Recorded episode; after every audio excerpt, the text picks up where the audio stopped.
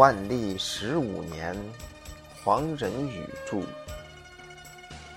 第五章，海瑞，古怪的模范官僚。一五八七年阳历十一月十三日，南京督察院右都御史海瑞在任所与世长辞。他是一个富有传奇性的人物。对他的生平形式应该如何评论？人们曾经发生过尖锐的争执，这争执一直延续到多少年以后，还会成为问题的焦点。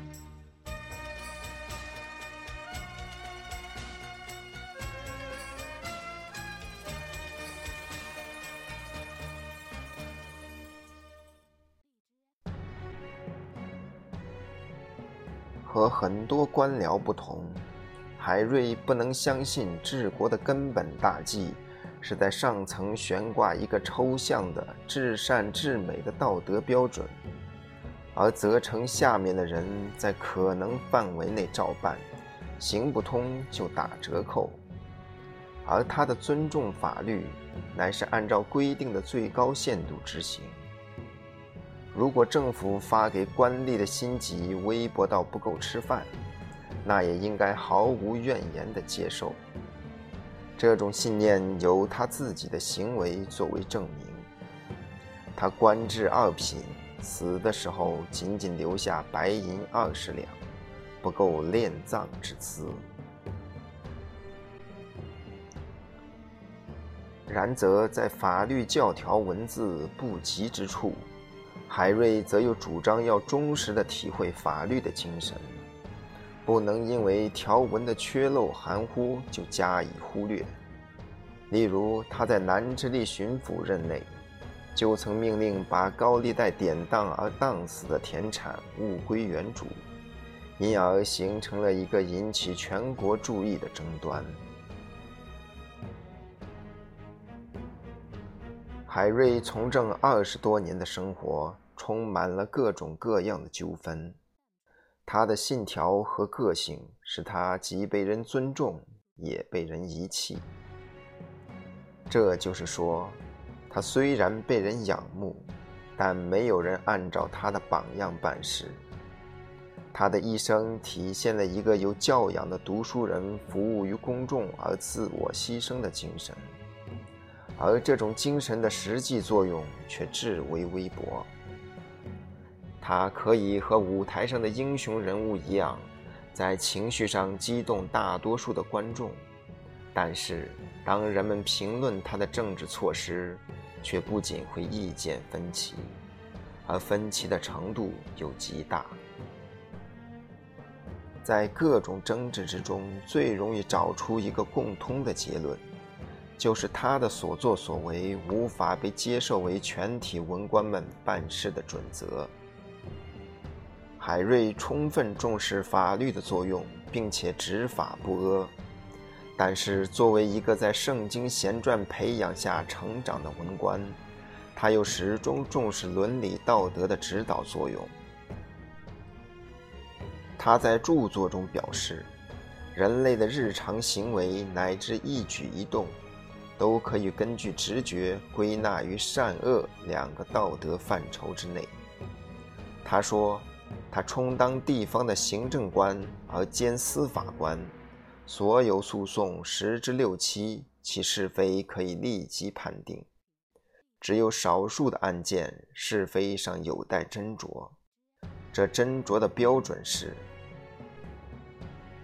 凡讼之可疑者。”与其屈兄，宁屈其弟；与其屈叔伯，宁屈其侄；与其屈平民，宁屈富民；与其屈愚直，宁屈刁顽。是在争产业，与其屈小民，宁屈相患，以救弊也；是在争言貌，与其屈相患，宁屈小民，以存体也。用这样的精神来执行法律。确实与四书中的训示相符合，可是他出任文官，并在宫廷判案，上据四书的写作已经两千年，距本朝的开国也已近两百年。与海瑞同时的人所不能看清楚的是，这一段有关司法的建议，恰恰暴露了我们这个帝国在制度上长期存在的困难。以熟读诗书的文人治理农民，他们不可能改进这个司法制度，更谈不上保障人权。法律的解释和执行离不开传统的伦理，组织上也没有对付复杂的因素和多元关系的能力。海瑞的一生经历就是这种制度的产物，其结果是，个人道德之长仍不能补救组织和技术之短。海瑞以举人出身而进入仕途。开始被委任为福建一个县的儒学教授，任期四年，到一五五八年升任浙江淳安知县的时候，他已经四十五岁。这淳安县乃是往来三省的孔道，交通发达，本县人民的负担也随之加重。原因是按照本朝立国时所订立的财政制度。政府中的预算并无旅费一项，全国一千零四十个驿站，名义上由兵部掌管，实际上一切费用，及过境官员本人及其随从所需的食物、马匹和传教挑夫，全部由该地方负责。兵部只发给旅行人员一纸勘核。驿站所在之处，急需按照规定供应。七品官海瑞的名声开始为人所知，就是因为他能够严厉而巧妙地拒绝官员滥用这种权利，而增加地方上的负担。这一段故事说，当日以文官而出任总督的胡宗宪，肩负防御倭寇的职责，居官封吏。境内的官民无不凛然畏惧。一次，他的儿子到京淳安，随带大批人员和行李，作威作福，对驿站的款待百般挑剔，并且凌辱驿丞。县令海瑞立即命令衙役赵立拘捕这位公子，押解至总督衙门。并且没收了他所携带的大量现银。他在呈报总督的公文内声称，这个胡公子必系假冒，因为总督大人节望清高，不可能有这样的不孝之子，也不可能拥有这么多的金银财物。如果这段故事夹杂了夸张和渲染，那么海瑞对付燕茂卿的经过则属确凿无疑。因为有他收入文集中的监读可以为证。一五六零年，左副都御史燕茂卿被任命清理盐法，南北各省的食盐征收专卖都归他节制，以期增加政府的收入，加强抗击倭寇的财力。对于这位钦差大臣，地方官自然毕恭毕敬。不敢有所怠慢，而钦差大臣本人也不能避免标榜简朴以沽名钓誉的时尚，先期发出通令，内称本院素性简朴，不喜成营，凡饮食供账俱以简朴为上，勿得过为华奢，靡费礼甲。这样的官样文章早已为人所司空见惯。不过视作一纸据文，即在钦差大人本身也不会想到会有人认真对待。淳安县县令海瑞对这一通令可是毫不含糊。当燕都院的节使尚未到达淳安，他立即接到一个禀帖，名帖的一开头规规矩矩地写着。延州府淳安县知县海锦炳，紧接着就把通令的原文揭露于后，再接着就说台下奉命南下，折之前路探听者皆曰：各处皆有酒席，每席费银三四百两，并有金花金缎在席间连续奉献。其他供账也极为华丽，虽逆气亦以银为之云云。最后要求钦差大人摒弃奢华的排场和搜刮，并且说。如果不能拒绝地方官这样的阿谀恭维，将来势必无法做到公事公办，完成皇上委托的任务。据说燕茂卿接到禀帖以后，就没有敢进入淳安，而是绕道他去。这种直言抗命的精神，可以使海瑞失掉一个升官的机会。他于一五六二年调任江西兴国，官职仍是知县，不升不降。以他这样的性格和作风，上司当然嫌恨在心。如果不是他本人言行如一、清廉正直，十个海瑞也早已罢官免职。他节俭的名声遐迩皆知，据说。有一次，总督胡宗宪竟然以传播特别消息的口吻告诉别人，说海瑞替母亲做寿，大开宴席，竟然还买了两斤肉。此事的真实性无法得到证明，但海瑞饭桌上的蔬菜出自他亲自督率别人在崖后栽种，则属毫无疑问。基于道德观念的驱使。下级官员反抗上级，历来也并不罕见，但大多引不起特别的注意。事情发生后不久，随即为人遗忘。然而海瑞却属例外，他得到了命运的帮助，历史站到了他这一边。一五六二年，历任首辅几达二十年的大学士严嵩为嘉靖皇帝免职。他所扶植的私人也不免相继倒台，其中包括胡宗宪和燕茂卿。他们既被确定为坏人，海瑞在他们当权的时候敢于和他们作对，当然可以算是特行卓识。为此，他的声望大增。这四十九岁的海瑞虽然不是进士出身，官阶也仅为正七品。可是已经获得了在大众心目中成为英雄的可能性，只需再加以机缘，就可以把这一地位巩固下来。一五六五年，海瑞再次表现了他直言的胆略。当时他已经升任户部主事，官阶为正六品，这是一个接近于中级官员的职位。当时的北京并没有出现什么令人振奋的气象，相反的，南北两方都连连告急，亟待增加收入以备军需。然而，政府别无新的途径筹款，可行的办法还是不外挪借和增加附加税。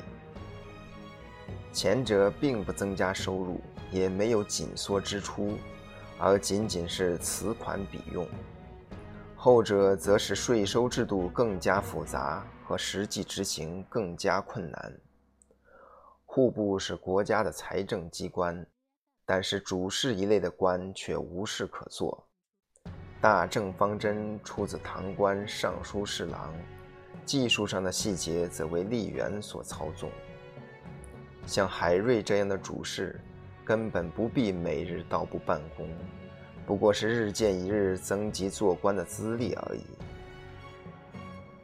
嘉靖皇帝当日已御宇四十年，他的主要兴趣在向神仙祈祷和觅取道家的秘方，以期长生不死。他住在皇城的别墅里，然而又不能以一般的荒惰牧之，因为他除去不在公开场合露面以外。对于国家大事，仍然乾纲独断，有时还干涉到细节。这位皇帝的喜爱虚荣和不能接受批评，事无其匹，只接近少数佞臣，听到的是各种虚假的情况。当他发现大势已被败坏，就把昔日的一个亲信正法斩首，以推卸责任而平息舆论。这种做法使得廷臣但求自保，而更加不去关心国家的利益。一五六五年，严嵩去职虽已三年，但人们对嘉靖的批评依然是心惑、苛断和情偏。然而，他对这些意见置若罔闻，明明是为愚臣所蒙蔽，他还自以为圣明，如同尧舜。经过慎重的考虑，阳历十一月，海瑞向嘉靖递上了著名的奏书。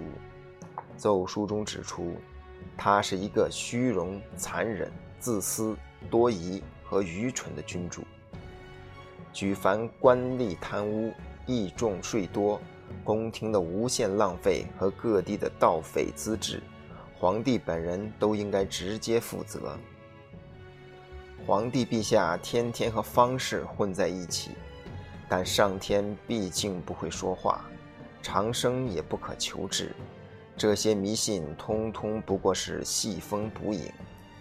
然而奏书中最具有刺激性的一句话，还是“盖天下之人不知陛下久矣”，就是说普天下的官员百姓，很久以来就认为你是不正确的了。这一奏书的措辞虽然极端尖辣，但又谨守着人臣的本分。海瑞所要求于皇帝的不过是改变自己的作为，而这改变又非常容易，只需要幡然悔悟，由乱至治，也不过是一振作间而已。言下之意是，如果皇帝能够真正振作，选择合宜的道路，付之以决心。他还是有机会成为尧舜之君的。这样的奏疏确乎是史无前例的。往常臣下向皇帝做政见，只是批评一种或几种政策或措施，这种指斥皇帝的性格和否定他所做的一切，等于说他这几十年的天子生涯完全是尸位素餐。而且连为人夫和人父的责任也没有做到，其唐突之处真是古今罕有。嘉靖皇帝独罢奏书，其震怒的情状自然可想而知。传说他当时把奏折往地上一摔，嘴里喊叫：“抓住这个人，不要让他跑了。”旁边一个宦官为了平息皇帝的怒气。就不慌不忙地跪奏：“万岁不必动怒，这个人向来就有痴名。听说他已自知必死无疑，所以他在地上奏本以前就埋好了一口棺材，召集家人诀别。仆从也已经吓得通通逃散。这个人是不会逃跑的。”嘉靖听完，长叹一声，又从地上捡起奏本。一读再读，嘉靖没有给予海瑞任何惩罚，但是把奏章留中不发。他不能忘记这一奏书，其中有那么多的事实无可回避，可是从来没有人敢在他面前，哪怕是提到其中的一丁点。皇帝的情绪显得很矛盾，他有时把海瑞比作古代的忠臣比干。有时又痛骂他为那个咒骂我的畜物，有时他责打宫女，宫女就会在背后偷偷地说，他自己被海瑞骂了，就找咱们来出气。